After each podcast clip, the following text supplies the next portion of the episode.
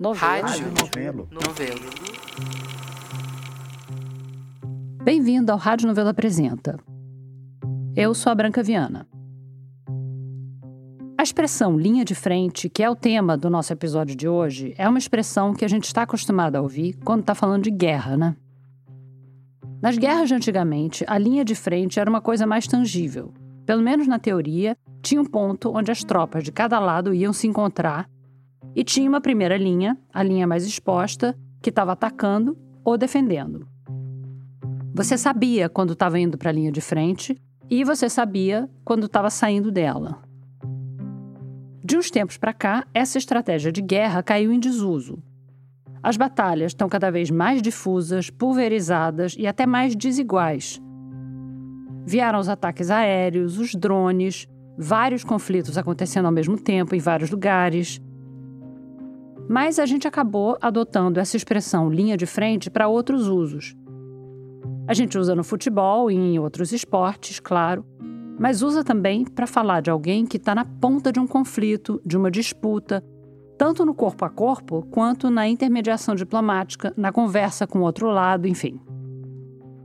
No primeiro ato de hoje, a Bia Guimarães conversa com uma mulher que está na linha de frente de uma das disputas mais urgentes dos nossos tempos e de uma consequência dessa trincheira da qual muito pouco se fala.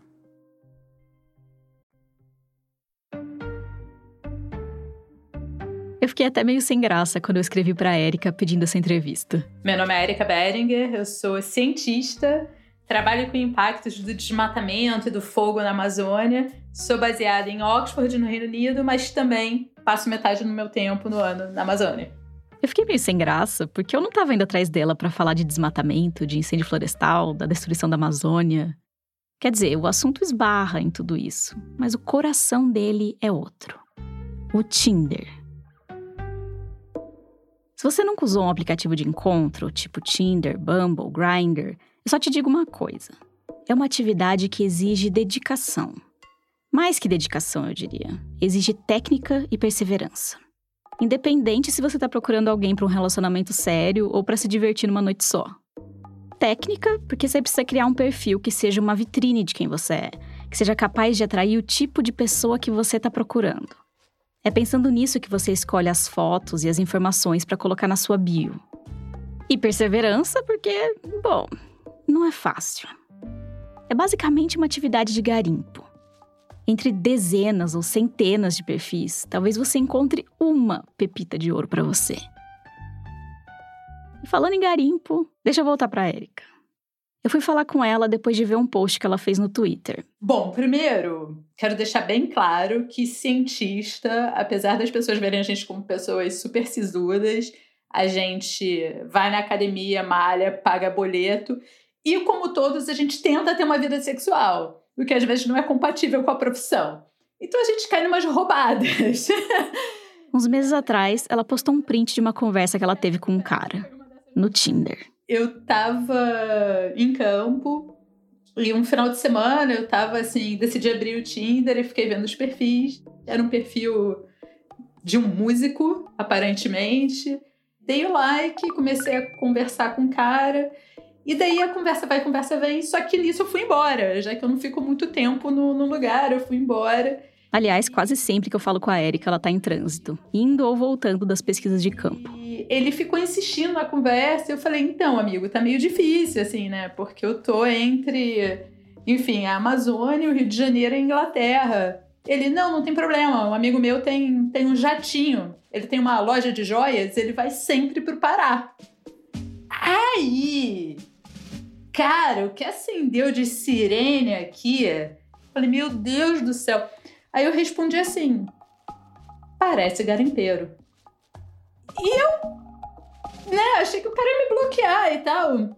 Mas não, ele, ele respondeu. E é isso que me deixou assim, descaralhada. Ele respondeu, acertou. Acertou. Era isso mesmo. Ele estava querendo encontrar ela usando o jatinho de um garimpeiro. E assim, eu acho que isso seria um balde de água fria para muitos e muitas de nós. Mais da metade do ouro produzido no Brasil tem indícios de garimpo ilegal, então é impossível não acender um sinal de alerta. Mas esse alerta fica ainda mais gritante para uma pessoa como a Érica, que tá ali na linha de frente da defesa da Amazônia, que tem no perfil do Tinder foto abraçando árvores enormes. Segurando besouro, entendeu? no mundo dos namoros, paqueras e afins, cada pessoa tem seus valores inegociáveis, coisas que são ou não aceitáveis num parceiro. Para ela, ser chavecada por um amigo de garimpeiro é levar uma facada no coração. E quando eu digo coração, no caso da Érica, eu tô querendo dizer Amazônia. É um valor inegociável. Eu fiquei. Nossa, eu. eu é, a audácia dessa conversa me deixou um tanto quanto espantado. Espantada, mas nem tanto assim. Na verdade, ela já tá ficando acostumada com sinais de alerta, que geralmente aparecem já no momento em que ela tá zapeando entre perfis. É que para investigar o impacto do desmatamento e do fogo na Amazônia, a Érica passa boa parte do tempo dela em áreas de expansão da fronteira agrícola, aquelas regiões onde a agropecuária está avançando para cima da floresta. Nessas redondezas, mesmo quando a Érica tá só querendo se divertir e arejar um pouco essa cabeça que pensa muito em devastação e colapso climático, o Tinder não deixa. Os sinais estão por toda parte. Especialmente nos perfis que ela chama de agroboys. O que, o que é o agroboy? O agroboy é aquela pessoa que se veste igual o Gustavo Lima. É a pessoa que posa num quinhão de terra que não tem mais floresta, tá com aquela camisa xadrez, o chapéu, a calça jeans justinha, o cinto de couro, e você não vê mais um vestício de, de, de floresta amazônica. O problema para Érica não é nem o estilo em si, ou não só o estilo em si. Nada contra calça justa e chapéu, muito menos camisa xadrez. Também não é um problema com quem trabalha no campo, não dá para generalizar.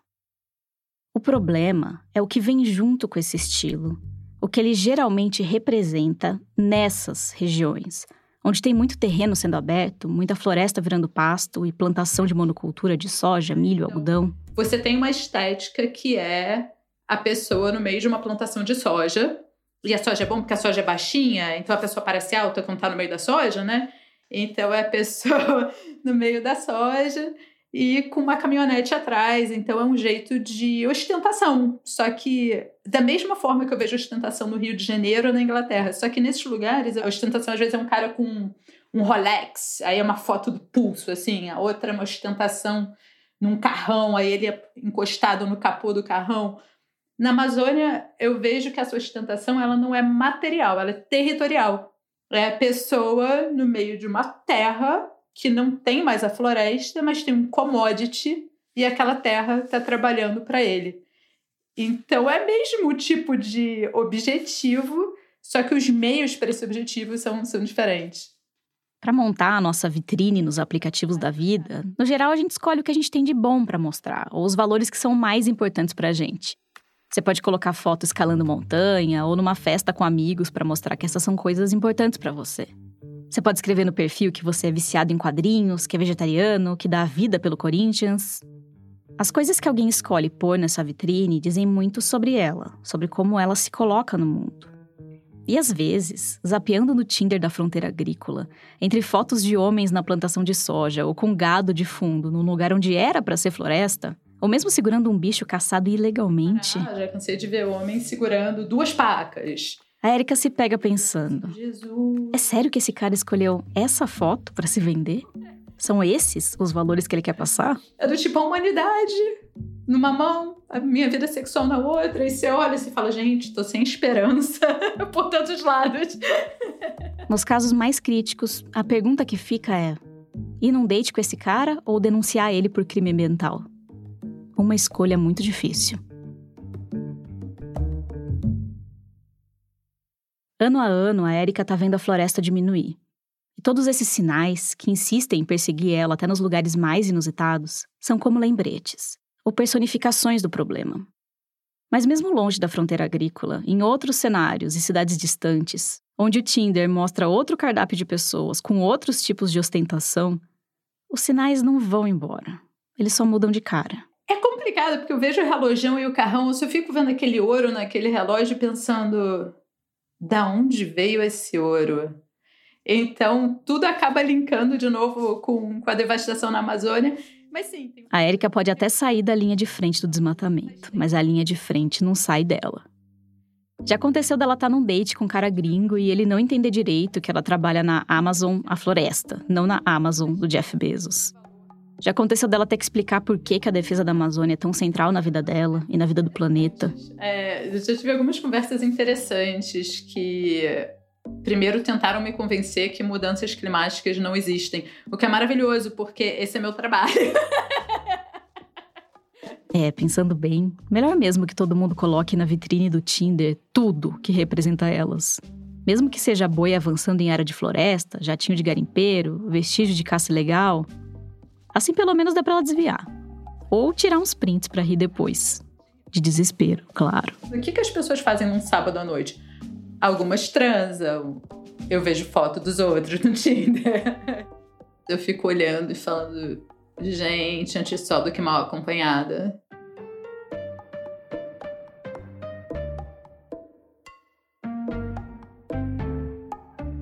A Bia Guimarães é produtora sênior da Rádio Novelo. Já já a gente volta. Oi, aqui quem tá falando é a Bia Ribeiro.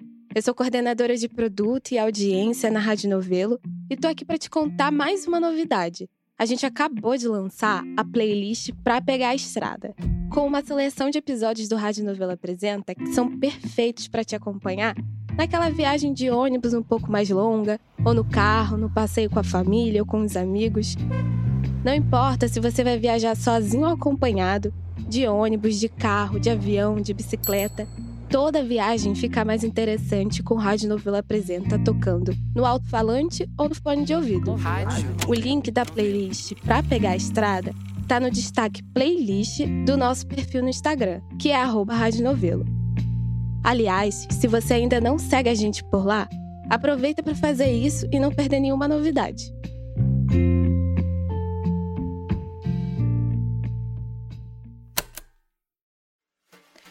Na revista Piauí de maio, João Batista Júnior teve acesso aos inquéritos que revelam o passado violento do ex-policial militar Guilherme Derrite, hoje secretário de Segurança Pública de São Paulo. Luiz de Maza argumenta como a realidade desagradável da extrema-direita levou parte da inteligência brasileira ao culto e à simbologia de Caetano Veloso para resgatar uma autoimagem do país que não existe mais e Fernando de Barros e Silva busca, num seminário da Esfera Brasil em São Paulo, o quadro que define o atual momento político em que o PIB tenta apresentar Tarcísio de Freitas como um político de centro. No computador, celular ou no papel, assinantes leem esses e outros textos com exclusividade. Saiba mais em revistapiauí.com.br. Para nossa próxima história, eu fui falar com uma mulher que está numa linha de frente completamente diferente da Erika Beringer, a milhares de quilômetros da Amazônia. E como o trabalho dela é bastante sensível, como você vai ouvir, a gente mudou alguns detalhes para ela ficar menos identificável. Aliás, fica o aviso de que essa história trata de temas sensíveis. Vamos a ela. No primeiro momento, a Ruth estava só muito feliz de ter um emprego. Eu entrei na empresa literalmente uma semana antes das restrições e tal. Sabe como é? Março de 2020. Aquela história que a gente está cansada de ouvir e de contar e de recontar. As pessoas se cumprimentando com o cotovelo, trabalho remoto, máscaras ruins, muita gente perdeu o emprego, muitos lugares fecharam. Mas felizmente, o novo trabalho da Ruth dava para fazer de casa. Então eu já comecei trabalhando em casa, uma loucura, um caos, um caos, um caos. Isso sim, isso do tipo sozinho dava uma história do caos que foi. E depois eu entrei nesse projeto em maio de 2020, qualquer coisa assim. O primeiro que eu estava acabou e pronto, me transferiram para esse. Né? No caso, até eu, por inocência, pedi para ir para esse. A empresa onde ela estava era da área de tecnologia mas talvez do lado menos glamuroso dessa indústria. São aquelas empresas que trabalhavam só com call center, sabe? Atendimento ao cliente e tal. Quando a gente fala nos avanços tecnológicos das últimas décadas, muita coisa diferente pode vir à cabeça. Por exemplo, uma linha evolutiva dos aparelhos.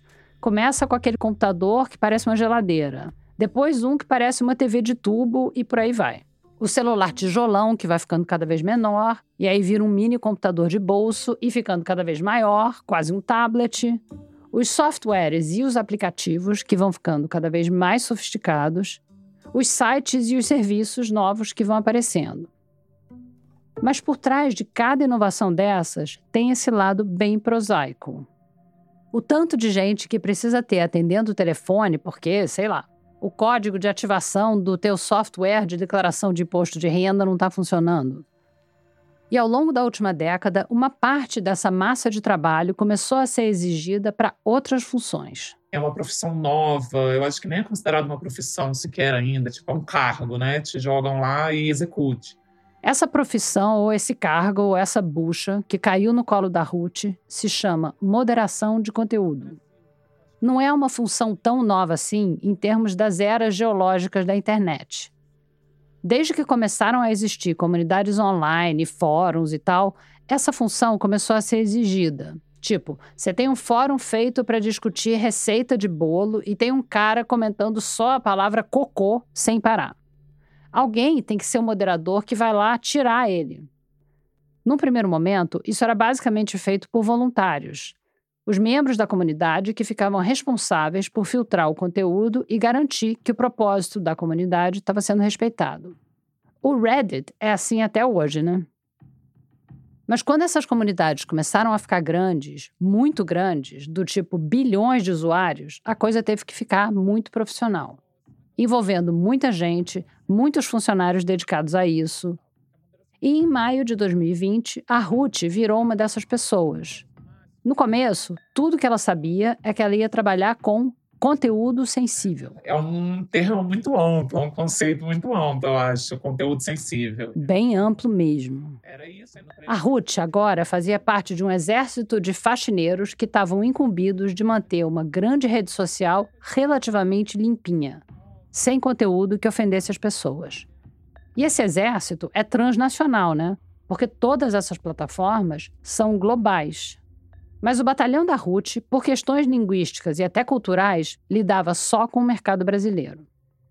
Ah, e aqui a gente não vai poder falar o nome da empresa em que a Ruth trabalhava, nem o nome da grande rede social, nem o nome dela completo.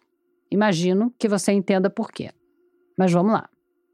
Sabe quando você vê um post que você acha que tem alguma coisa que está infringindo as regras da rede e você clica lá e reporta para o site?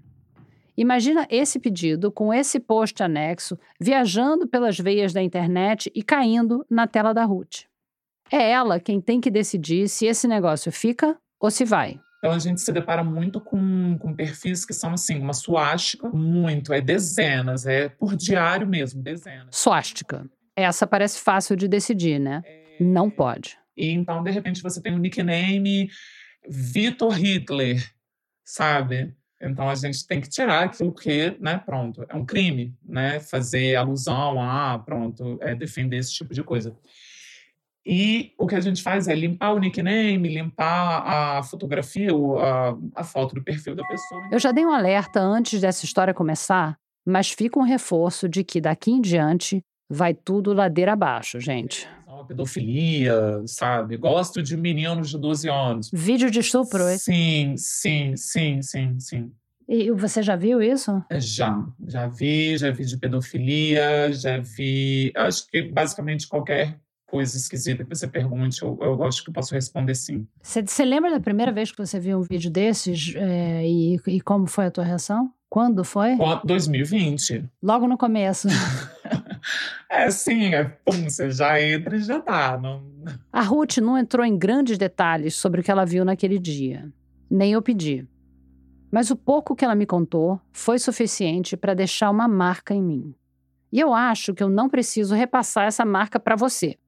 Basta dizer que foi uma menina de 7 anos sendo estuprada. Uma coisa que mexe com a gente só de pensar. E de repente está ali, na tela do seu computador, você vai lá e deleta, mas ele fica dentro de você, marcado na sua pálpebra. E uma coisa que você pode pensar é: se uma pessoa posta um vídeo assim, provavelmente não deve ser o único. Tem que ir atrás. Quer dizer, você não tem acesso a saber se aquela pessoa tem 10 vídeos assim, se tem. se são todos com a mesma criança, se tem outras crianças, se é. Não. Não tem acesso. Não tem nenhum, nenhum esquema, num caso como esse, por exemplo, você vê uma menina de 7 anos sendo estuprada, você não tem uma obrigação da empresa ou a empresa terceirizada ou a outra de mandar isso para a polícia? Não, aparentemente não. Não tem nada que, que indique aquilo. E na minha primeira supervisora, eu perguntei para ela. Eu falei, mas o que, que acontece? Ela falou, ah, sai do ar. Eu falei, sim, mas e a polícia? Não é acionada? Afinal, tem um perfil aqui compartilhando pornografia infantil. E ela ah, sai do ar. Aí você sabe que você vai tirar aquele vídeo, que aquilo vai sair do ar, mas que a pessoa que compartilhou vai continuar ali com a internet, com a conta. A Ruth está na linha de frente, mas ela não consegue fazer nada para estancar a sangria. Nada para ir na raiz do problema. Ela só recebe um post atrás do outro. E tudo que cabe a ela é decidir se fica ou se vai. Porque depois, quando você vê o segundo, você vê o terceiro, você. Então, né, você acaba meio que não é que você aceita aquilo, mas é o seu trabalho e você vai, tipo, criando uma casca, o que é bem problemático também, né? Eu até digo, assim, para algumas pessoas que me perguntam, para mim é um relacionamento tóxico esse trabalho, em que no começo era uma coisa, eu estava agradecida de ter um trabalho, afinal o mundo estava caindo pelos pedaços, assim, né? Todo mundo desesperado, sendo demitido, enfim, apocalipse. E aí depois eu comecei a repetir para mim mesma, não, é tipo um filme, isso não é real, para ver se eu acalmava o meu coração em relação a tudo que eu estava vendo, lendo, ouvindo, porque tem, dependendo do, do, do que eu estou trabalhando no, no dia, tem som. Então é um agravante. Teve um ensaio em áudio feito por um autor cego que eu ouvi faz um tempinho. Era sobre ser cego e ser negro e como essas coisas influenciavam uma a outra. Como as pessoas tratavam ele quando percebiam que ele era cego e como isso afetava a maneira como elas já tratavam ele por ser negro. Mas o que eu queria chamar a atenção aqui é uma coisa que ele diz sobre aqueles vídeos que mostram pessoas negras sendo brutalizadas e mortas pela polícia. Vídeos que pipocam nas redes sociais, Vídeos que são denúncias essenciais, mas ao mesmo tempo são das piores coisas que um ser humano pode assistir. Esse cara dizia que quando ele foi assistir, ou ouvir, no caso, porque ele é cego, o vídeo da morte do George Floyd, ele teve que parar. Porque o som reverberava dentro dele. O som era mais difícil de tirar da cabeça do que qualquer outra coisa. Aquele vídeo do estupro que a Ruth viu não tinha som mas em outros casos, o som era a pior parte. Está acompanhando no vídeo, sei lá, uma pessoa cavando um buraco ali na terra e tem uma voz falando cava mais fundo e, enfim, tipo, vagabunda, você vai morrer, qualquer coisa assim. Então você não vê a arma, você não vê a pessoa morrendo, mas você está ouvindo alguém dando ordem para aquela pessoa cavar o quê? A própria cova. Então, agora, em, em, em 10 minutos de conversa, a gente já tem estupro de criança de 7 anos, outros casos de pedofilia, gente sendo assassinada e filmada e colocada na internet, uhum. e nazistas com suáticas e nomes tipo Vitor Hitler. Tem de tudo, né? A verdade é que tem de tudo. Talvez você esteja pensando, gente, mas não é possível que um robô não possa fazer isso. Robô serve para tanta coisa. Por que não poupar os seres humanos? O que a Ruth me explicou é que tem robô e humano trabalhando junto. É, é, é uma mistura de. Nós trabalhamos com, com um robô que faz uma certa filtragem. Então, é, seja por imagem, pela cara da pessoa, no caso dos menores de idade, menores de 13 anos, seja pelo comentário, pela palavra, sei lá, vagabunda ou SMT, né, do tipo de se mata. Peraí, peraí, peraí, peraí, volta, volta, eu não, eu não conheço isso. Eles fazem siglas, às vezes, para falar as coisas. Então, SMT, que é se mata, se mate, enfim.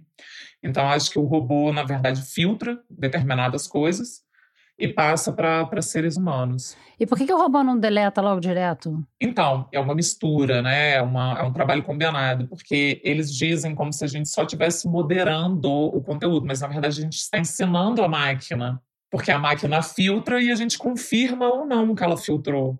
E como são sempre as mesmas coisas, e diário, na verdade, a gente está tipo, ensinando a máquina.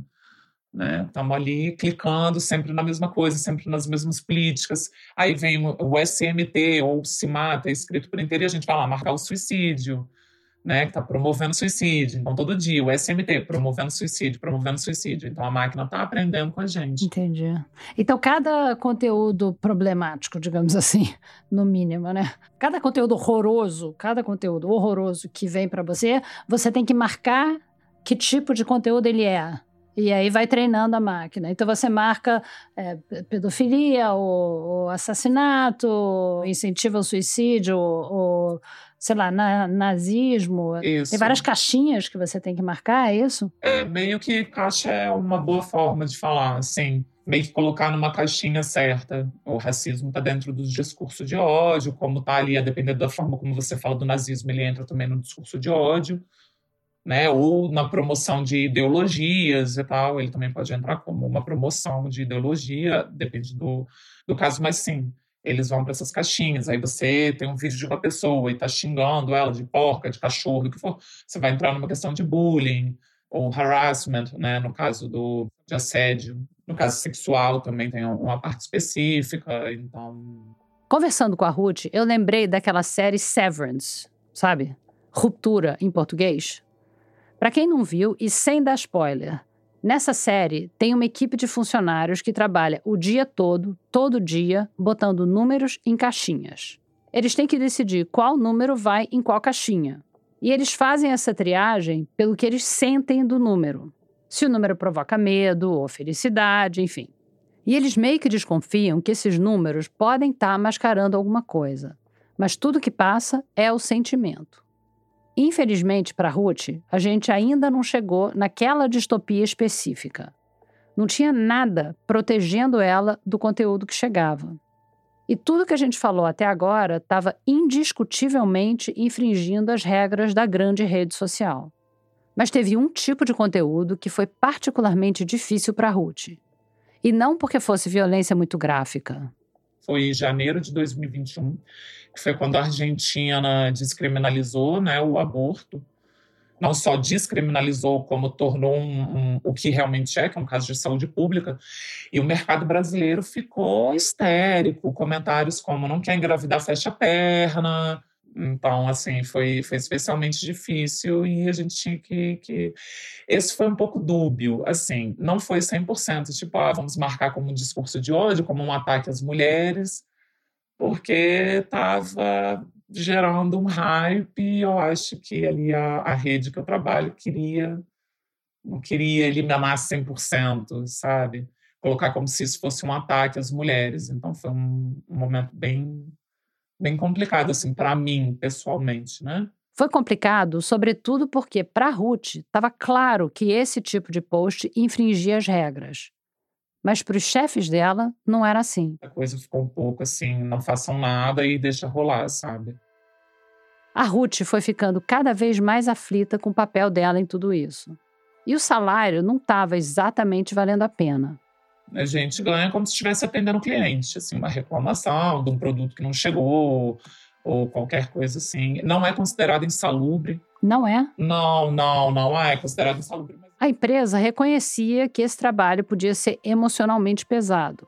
Tinha o psicólogo disponível e diziam que se alguém ficasse desestabilizado depois de ver alguma coisa, podiam ouvir uma música, tentar distrair a cabeça. Você coloca ali um Bob Marley. Mas depois o, os supervisores e os gestores do projeto dizem que a gente não pode abrir nada além do, dos programas para o nosso trabalho.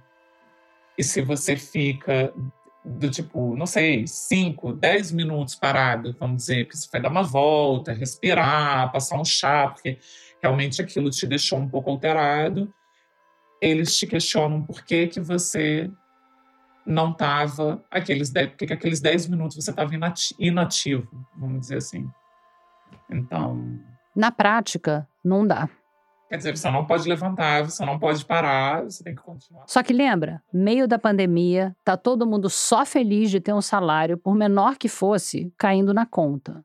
E a Ruth percebeu que ninguém em volta dela estava podendo reivindicar condições melhores. Muita gente estava numa situação vulnerável. São pessoas assim que no geral ganham muito mal e que têm medo de perder os seus empregos, então não reclamam, aceitam tudo, né? Então eu acho que é um pouco de, de medo mesmo de vou reclamar e o que vai ser feito de mim. É um cálculo de custo-benefício, né? Porque desde que eu comecei esse trabalho, normalmente eu acordo ansiosa. Né? Eu durmo às 5 da manhã, eu trabalho de madrugada. E o custo de tudo isso, todas essas noites vendo coisas que não dá para desver, começou a pesar. Eu tive umas crises de pânico, né? Que começaram quanto tempo depois de você começar esse trabalho? É, na verdade, eu fui ter a primeira crise de pânico mesmo, de sair da caixinha em dezembro do ano passado. De dezembro de 22, então? 22. E aí eu tive a segunda agora, é, dez dias atrás. Depois de um ano e meio, a coisa desandou. Tava em casa, era noite de Réveillon, eu tava me arrumando para ir para casa da minha família. E eu comecei a me arrumar e de repente quando eu percebi, eu estava girando dentro de casa, não conseguia decidir minha roupa e comecei a girar, girar, girar e aí eu comecei a me olhar no espelho e aquilo começou a me causar um mal-estar. Então toda vez que eu me olhava no espelho, eu tentando me arrumar e tinha que me olhar no espelho, aquilo começou a me gerar um mal-estar e eu pedi ajuda para minha namorada. Eu falei, cara, eu não tô bem, tem alguma coisa esquisita. Hiperventilando, sentindo umas ondas assim no no corpo, enfim, e precisei ali. Se eu tivesse sozinho, eu estava embaixo da cama até hoje. Eu falei, hoje ou amanhã, ou por quanto tempo for, eu não sei, mas eu falei, eu não tenho condição de ligar esse computador mais. Então eu acabei indo no centro de saúde, expliquei aos prontos, tipo, cheguei, a mulher me falou oi, eu já, já comecei a chorar, em dois minutos eu tava... Eu vou abrir um parêntese aqui para falar de uma descoberta científica que aconteceu nos anos 1870. Era a descrição de um novo tipo de doença, e quem descreveu foi um médico americano com um nome bem brasileiro. O Jacob Mendes da Costa estava estudando veteranos da Guerra Civil Americana, que tinha acabado fazia poucos anos. Ele identificou um grupo de sintomas que estava afetando esse grupo de soldados: dores no peito, fadiga, palpitações. No começo, tudo isso era chamado de coração de soldado. Depois dos estudos do Dr. Jacob, virou Síndrome de Da Costa. Corta para algumas gerações mais tarde, Primeira Guerra Mundial. Uma guerra de proporções muito maiores, mais soldados do que nunca com sintomas de Síndrome de Da Costa. Mas tinha feridas que os médicos demoraram a entender. Soldados que voltavam fisicamente intactos, mas claramente alterados. Os olhos deles não conseguiam focar. Eles tinham palpitações cardíacas, às vezes, eles não conseguiam andar, falar, fazer nada, nem dormir. Os médicos chamavam de shell shock, o choque sofrido por quem vivia em meio a bombas caindo. Hoje, a gente chama tudo isso por um nome que você já deve ter ouvido por aí: estresse pós-traumático. Esse diagnóstico foi sendo refinado e melhor entendido através das guerras, porque cada conflito produzia uma nova leva de pacientes. Mas foi ficando claro que esses sintomas não vinham só do campo de batalha. Ou melhor, o campo de batalha não precisava ser literal. Podia ser um relacionamento abusivo, um ambiente tóxico ou uma batalha travada inteiramente na tela de um computador. Eu acho que eu não, não sou uma pessoa depressiva, e nem acho que eu me tornei uma pessoa depressiva com, com esse trabalho. Depois que a Ruth teve aquela crise de pânico, ela conseguiu uma licença de alguns dias. Eu, eu já tinha o sentimento de que eu tinha que pedir a baixa, né? Mas eu ficava assim, não, eu consigo mais um pouco, eu preciso desse trabalho, eu consigo mais um pouco, eu sou forte. Aí veio essa última crise de pânico, eu falei, não, não sou forte, eu preciso de ajuda. A Ruth ficava tentando distrair a cabeça vendo TV em casa. Aí terminou o jornal e eles iam começar um especial do Segunda Guerra Mundial, ditaduras na Europa, lá, e apareceu uma suástica. E eu comecei a hiperventilar e aquilo começou a me dar náuseas. Eu ainda não tinha visto uma suástica desde que eu tinha recebido a baixa. E quando apareceu a cara do Hitler, eu já fiquei desesperada. Desliga a televisão, desliga a televisão, desliga a televisão. Eu falei, não, não tem condição sabe? Eu ainda não estou pronta para ler um livro de história. Eu já era do time, assim, vem meteoro, então agora é, vem chuva de meteoro, sabe? Destrói logo tudo. A Ruth quis falar com a gente porque, por mais que ela tenha dado um tempo do emprego, são milhares de pessoas fazendo esse trabalho no mundo todo, todo dia. Lidando com o lixo tóxico da internet sem luva, sem máscara, sem capacete, sem qualquer equipamento de proteção individual. E a guerra para manter a internet limpa não tem data para acabar.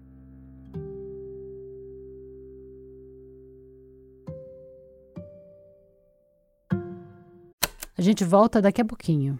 Só conquistaremos a paz social através da justiça social. Declaro vaga a presidência da República. O remédio para os malefícios da extrema esquerda não será o nascimento de uma direita reacionária. Politiquês, podcast de política do Nexo, leva ao ar a partir de 8 de maio de 2024, quarta-feira, uma adaptação da série Dia a Dia do Golpe, a partir de textos publicados por Mariana Vick, que resgatam como o Brasil virou uma ditadura militar. Em cinco episódios, você vai acompanhar a sequência de fatos ocorridos em datas-chave de 1964, do discurso de Jango na Central do Brasil à posse de Castelo Branco, primeiro general-presidente de um regime autocrático que duraria 21 anos. Convido você para essa viagem ao passado, tão necessária para que nunca mais o país tenha que passar por aqueles anos de chumbo. Toda quarta-feira em seu tocador favorito, pelo feed do Politiquês. Porque sim, o Politiquês está de volta.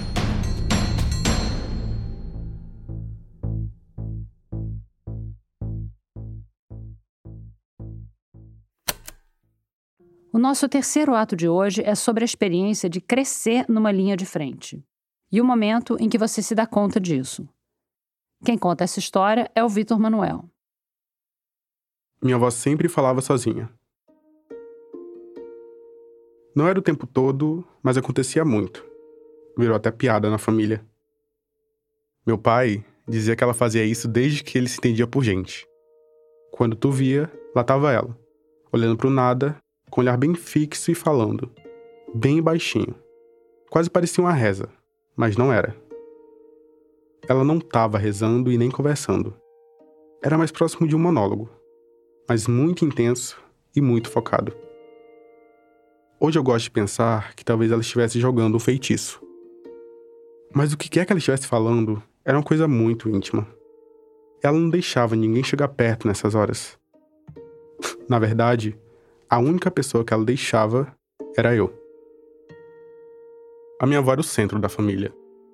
Ela tinha acumulado uma pensão de professora e a pensão de trabalhador rural do meu avô. Então ela dava meio que um chão financeiro para todo mundo. Mas ela também exercia uma força gravitacional. Tudo passava por ela e nada passava ao largo dela. Eu e ela, a gente era um encarne. É meio feio dizer isso, mas eu tenho quase certeza que eu era o neto preferido dela. Lembro de ver ela de costas, com o vestido batendo na perna, indo em direção ao mercadinho comprar alguma coisa que eu queria. Seja um brinquedo ou um docinho. Teve uma vez que ela gastou 10 reais de figurinha só pra mim. E eu me senti a criança mais mimada da face da terra. Depois da escola, eu ficava sentado do lado dela na varanda de casa ou no trapicho que dava pro mato. Nossas tardes eram meio ecléticas. Primeiro, a gente lia a Bíblia juntos. Depois, eu fazia uma troca de figurino. Eu tirava meu calção velho, geralmente comprado de um primo mais abastado, e botava alguns dos vestidos dela, os mais coloridos e estampados. Lembro que amava um com tons vermelhos e um tecido bem fininho. Ela nunca se incomodava de emprestar. Nessas horas, eu virava Angélica, cantando voo de táxi ou a Patrícia apresentando Roda Roda, ou a Thalia na abertura de Maria do Bairro. Dependia do que a gente tinha visto no dia. E ela sempre, sempre morria de rir. Foi assim até os meus nove anos. Eu, a minha avó, a Bíblia, os vestidos e a Angélica. Quando meu pai passava, ele fazia cara feia, e os vizinhos viam e me zoavam mas a minha avó não ligava. Isso me dava o direito de não ligar também. E sempre vinha aquele momento da minha avó sair de cena. Bíblia fechada, olhando para o vazio, para o mato, para o céu, falando alguma coisa bem baixinho. Por mais que eu tente hoje, por mais que ela me deixasse ficar do lado dela, eu não lembro o que eu ouvia. Eu cresci em Cruzeiro do Sul, uma cidade que fica no extremo oeste do Acre, quase na ponta final da única estrada que atravessa o estado. Do trapiche da minha casa, dá para ver todo o nosso bairro. Uma cratera enorme, recheada de casas de madeira e muito verde. A cidade toda é uma coleção de barrancos e um sobe e desce de ladeiras nas margens do rio Juruá, que corta a cidade em dois. O meu pai cresceu num ponto mais alto do rio Juruá, uma comunidade ribeirinha chamada Boa Fé, que já é no Amazonas. As histórias que o pessoal contava sobre Boa Fé eram o mais próximo de conto de fadas que eu já ouvi. Parecia um lugar mágico, onde a realidade já não era uma coisa tão firme assim. Uma tia minha jurava que ela tinha visto várias vezes Boto virando homem. E meu pai sempre me contava a lenda do batedor, que é assim: se você, numa noite, ouve alguém batendo na água, lá no rio, tem uma coisa que você não pode falar. Bate mais perto. Porque aí o barulho vai se aproximar um pouco. E aí, se você falar, bate mais perto, ele vem mais pertinho da margem. Se você pedir mais, ele sai da água e bate no chão. Se você pedir de novo, daqui a pouco ele bate na parede do seu quarto. E se você pedir mais uma vez, o batedor te leva embora.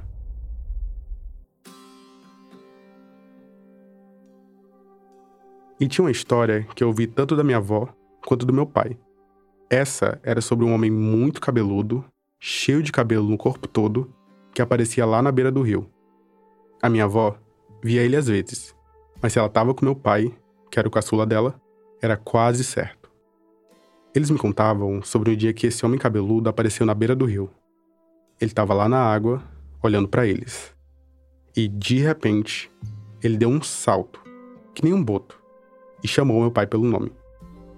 Minha avó agarrou meu pai bem firme, bem firme mesmo, e correu com ele para longe dali. O meu pai contava essa história rindo, mas a minha avó contava com toda a seriedade do mundo. Para ela, foi o dia em que ela salvou a vida do filho. Minha avó morreu em julho de 2011. Não foi do nada. A gente viu ela mudar de casa em casa. Da minha para da minha tia, para da minha outra tia até o hospital. Era um dia de sol. Eu tinha acabado de chegar da escola. E o meu pai estava destruído. No dia do velório dela, ninguém estava de preto. As pessoas não vestiam preto nos velórios, não sei se por causa do calor. Eu, por exemplo, estava com uma camiseta do Homem-Aranha. Nesse dia eu quase não chorei. Eu lembro que cheguei na igreja, fui ver ela no caixão dei uma choradinha e fui brincar com os meus primos. Minha avó tinha morrido de manhã e o velório varou à noite. Eu estava deitado num colchão no chão da igreja, na salinha de estudos bíblicos. Tava muito quente, mesmo sendo meio da noite. Não sei a hora, não olhei o relógio, mas podia ter sido qualquer hora da madrugada. Sei que estava muito escuro. Meu primo me acordou e me puxou para o lado de fora tinha três pontinhos brilhando no céu, parecendo estrelas, um pouco maiores que o normal, com as bordas avermelhadas. A gente tinha certeza que eram os discos voadores.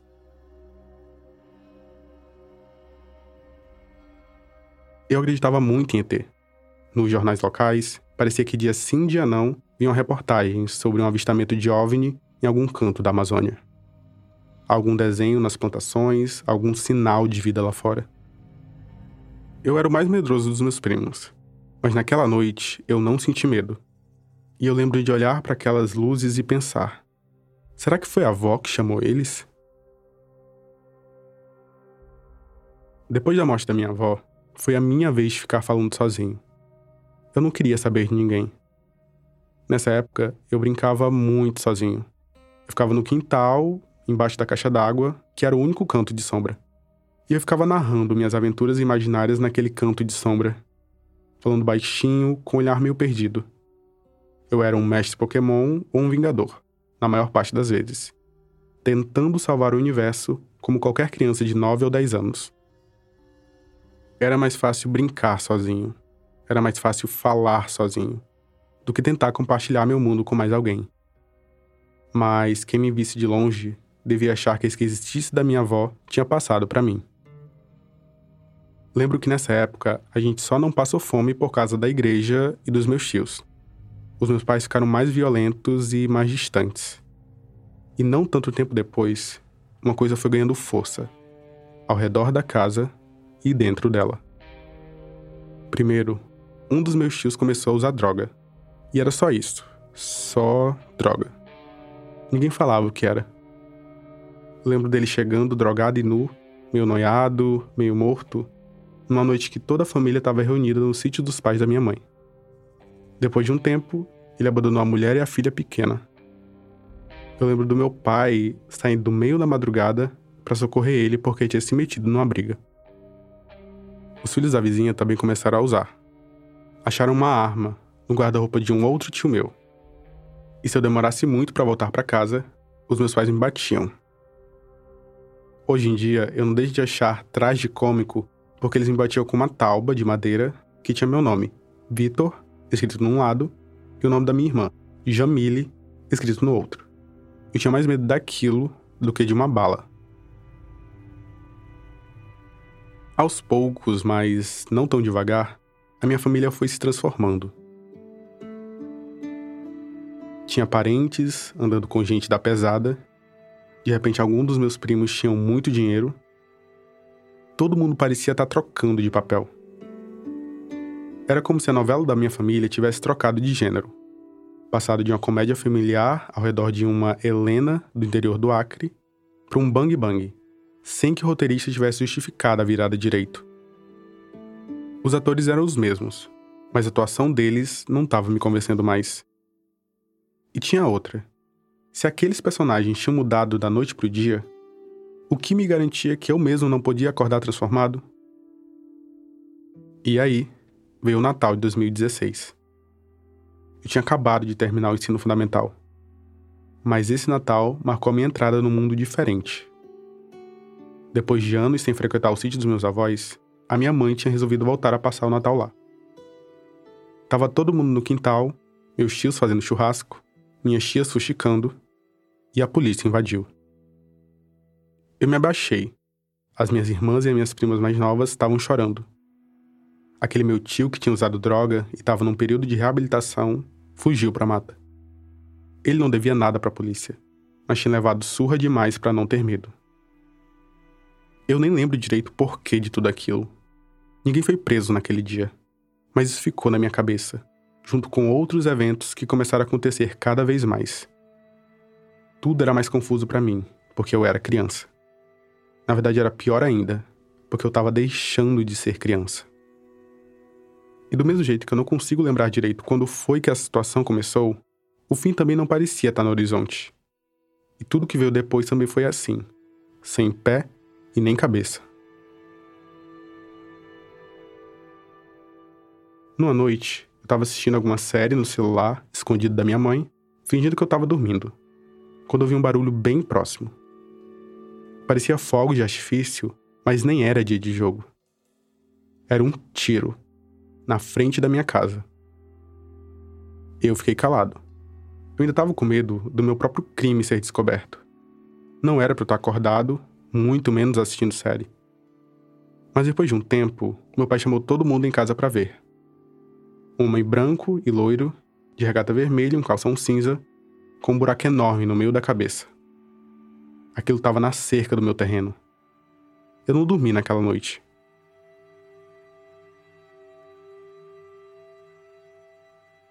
Eu fiz uma pequena coleção de recortes enquanto estava escrevendo esse ensaio. Manchetes que foram pontuando essa virada da adolescência, os primeiros anos de ensino médio. Jovem executado com oito tiros. Esse foi o filho da vizinha. Homem é morto e decapitado e a cabeça encontrada em cima de padrão de luz. O padrão de luz, tipo um relógio de luz, ficava na rua depois da minha. Menino de 12 anos é decapitado. O menino em questão morava num bairro vizinho do meu, e era pouca coisa mais novo. Parecia que essa virada tinha sido da noite pro dia. Eu fiquei me perguntando se o mundo sempre tinha sido assim. Só eu que estava percebendo agora. Mas não era só da minha cabeça. De 2011 para 2016, a taxa de homicídios no Acre dobrou. No ano seguinte, subiu mais ainda. O PCC e o Comando Vermelho estavam em guerra. E de repente, isso estava no meu quintal. Podia ser uma fábula, do tipo que eu me contava embaixo da caixa d'água. Num reino distante, dois exércitos poderosos tinham se desentendido. E a consequência disso era que a batalha deles tinha chegado no meu fim de mundo. Essa era a violência que vinha de fora. A de dentro me dava mais medo ainda. Tinha a tábua, com meu nome escrito nela, mas também tinha a prima, que foi pega beijando meninas. O pai dela bateu nela até quase matar. Ela teve que sair correndo de casa e tentar a vida em outro canto, em outra cidade. Os traficantes ainda eram aceitos no almoço da família, mas eu olhava porque tinha acontecido com a minha prima e já não tinha certeza se tinha lugar para mim naquela mesa. Não tem outro jeito de dizer. Eu fugi de lá. Fugi 600 quilômetros em linha reta, pro outro lado do estado. Rio Branco. É aqui que eu tô hoje. E foi aqui que eu vi um filme que me lembrou um pouco o filme da minha família. É, teve uma crítica da Maria do Rosário, né, que é uma grande crítica de cinema brasileiro, que ela, em Gramado, ela, ela chama de um filme OVNI que pousa em Gramado, né? Esse é o Sérgio de Carvalho, que dirigiu o filme Noites Alienígenas. Simplificando, dá para dizer que esse é o primeiro filme acriano da história. Na verdade, é o primeiro longa sobre o Acre, feito no Acre, a ir para o circuito comercial. É o primeiro longa-metragem do Acre para salas de cinema, porque a gente tem uma produção aqui desde a década de 70, mas é o primeiro filme pensado para salas de cinema. É menos dramático dizer assim, né? Mas paciência. Talvez, mesmo com todos esses disclaimers, você esteja se perguntando: como assim o primeiro filme acriano? O primeiro filme de um estado que existe desde 62? Os meus amigos, quando eu tomei a decisão de vir morar aqui, achou que eu tava maluco. Falou, cara, você acabou de se formar, seu trabalho de cinema, como que você vai trabalhar lá? E acho que foi a melhor decisão que eu tive na minha vida, assim. O Sérgio é de São Paulo, mas mora no Acre há mais de 20 anos já. Ele produz principalmente documentários. Alguns estão disponíveis nos streamings. E ele é um dos fundadores da Saci Filmes, uma produtora de audiovisual que fica aqui na capital. Mas eu acho que essas narrativas amazônidas, elas precisam atingir mais o Brasil. Imagina, a gente é a maior parte do território brasileiro, né? E a gente liga a TV na hora do almoço, a gente tá vendo sobre o trânsito da Marginal Pinheiro, né? Noites Alienígenas. Apesar do nome, é um filme bem pé no chão, sobre a violência e o tráfico na periferia de Rio Branco. Várias imagens me deram um arrepiozinho de reconhecimento. Parecia que elas tinham sido tiradas de dentro da minha cabeça. Eu contei isso pro Sérgio e ele disse que já ouviu isso de outras pessoas daqui. Fala, pô, tô me vendo ali, tô vendo meu vizinho ali. As paisagens vistas na moto, os céus salpicados de papagaio, que é como a gente chama pipa, e no meio disso tudo tem os ETs. Eu tô falando abrir a cabeça, cara. Abrir essa cabeça, porque tu. Ô Riva, tu tem que entender, cara, que dentro desse mundo tem outros mundos. E dentro desses outros mundos tem outros mundos para mim. Uma das primeiras cenas é de um traficante, o Alê, fazendo um discurso sobre a vida lá fora. Cara, Machu Picchu, as pirâmides do Peru, pra onde eu quero te levar. Tu acha que fomos nós que fizemos isso? Não foi? Brother. Quem foi então? Alienígena, velho. O Alê é um cara de uns cinquenta e tantos, sessenta e poucos anos, que trabalha com um rapaz chamado Riva. E nessa cena, o Alê está discussando sobre ETs que fizeram pirâmides, enquanto o Riva pinta um quadro com tinta spray. Bora botar um, umas estrelas, uns planetas nesse céu preto ali, velho. O disco tá legal, mas. Porra, solidão do caralho aqui nessa terra. Solidão do caralho aqui nessa terra. Eu senti essa solidão vendo o filme. Vendo Riva, que é uma imagem do que eu, em outro universo, em outra vida, talvez pudesse ter sido. Ou que a minha mãe tinha medo do que eu virasse. Um menino acriano que não consegue evitar a força gravitacional do tráfico. Quando ele tenta, já tá tarde demais. Teve uma crítica que saiu que eu gostei muito, que ela perguntava muito quem são os alienígenas, né? Será que é o diretor que tá no Acre, não é do Acre? Será que é a facção é, que não é do Acre chega abduzindo um território, né? É o indígena que tá na cidade. Eu fiz essa exata pergunta pro Sérgio. Mas ele não quis responder. Ele acha que o espectador é quem tem que decidir. O pessoal da Rádio Novelo, que estava fazendo essa história comigo, tinha certeza de que a invasão alienígena eram as facções sudestinas que invadiram o Acre. Mas eu ficava lembrando daquelas estrelas avermelhadas no velório da minha avó. Da sensação de estar no fim do mundo, na fronteira da galáxia. Se dava para ver as estrelas tão bem lá em Cruzeiro, era fácil imaginar que elas conseguiam ver a gente também. E ouvir. Acho que no fundo não dá para separar as duas coisas. O extraterrestre do terrestre, os discos voadores das balas perdidas. O Acre continua sendo um alienígena dentro do território brasileiro. Eu me senti um alienígena dentro da minha família. Aqui em Rio Branco, eu sou um estranho do interior. No interior, eu também não me sinto em casa mais. O constante de uns anos para cá tem sido a violência, que está cada vez menos estranha e cada vez mais familiar. A maior mudança nesse tempo talvez tenha a ver com a solidão. De todas as coisas nessa equação, de todas as forças que estão em jogo, ela pode ser a mais fácil de mudar. O filme do Sérgio acaba rompendo um pouco dela, levando o céu de Rio Branco para o resto do Brasil. E depois de passar boa parte da minha infância falando sozinho, agora eu tô aqui, falando com você.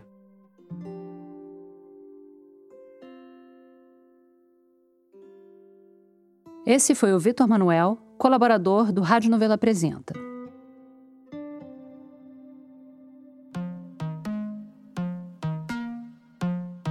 Obrigada por ficar com a gente até aqui. Como sempre, a gente preparou material bônus para você lá no site da Novelo, na página do episódio. Essa semana tem umas fotos adoráveis da avó do Vitor Manuel e dele pequenininho lá em Cruzeiro do Sul. E quando você estiver lá no nosso site, você pode aproveitar que está por lá para assinar a nossa newsletter, que, modesta parte, traz umas dicas culturais bem boas. Se você quiser mandar uma sugestão de história para gente, vai lá na seção do site onde diz Envie uma pauta. Lá a gente dá uma noção mais ou menos do tipo de história que a gente está procurando. O Rádio Novelo Apresenta é um original da Rádio Novelo. A gente tem o apoio da Open Society Foundations. Tem episódio novo toda quinta-feira. A direção criativa é da Paula Scarpim e da Flora Thomson Nevô, e a produção executiva é do Guilherme Alpendre. A gerência executiva é da Marcela Casaca e a gerência de produto é da Juliana Jäger. Nossos produtores sênior são o Vitor Hugo Brandalize, a Evelyn Argenta, a Bia Guimarães e a Sara Zoubel. As produtoras da nossa equipe são a Bárbara Rubira, a Natália Silva e a Júlia Matos. A checagem desse episódio foi feita pela Luísa Silvestrini e pela Denise Ribeiro. Nesse episódio, a gente usou música original de Kiko Dinucci e também da Blue Dot. A mixagem é do Pipoca Sound. O desenvolvimento de produto e audiência é feito pela Bia Ribeiro. O Gilberto Porcidônio é o responsável pelo conteúdo e engajamento das nossas redes sociais. O design das nossas peças é do Matheus Cotinho. Obrigada e até a semana que vem.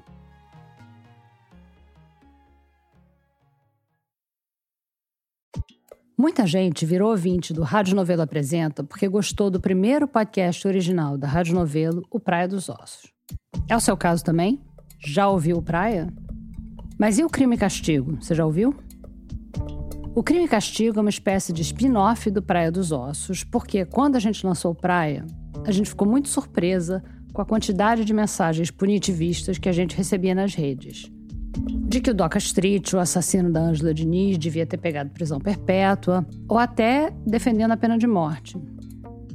Com essa pulga atrás da orelha, a gente foi atrás de entender melhor como funciona o sistema penal e quais são as alternativas a ele conversando com vítimas, parentes, ofensores, pesquisadores do direito. Procura aí Crime e Castigo no seu aplicativo de podcasts preferido ou vai no nosso site radionovelo.com.br e depois escreve para cá contando o que você achou.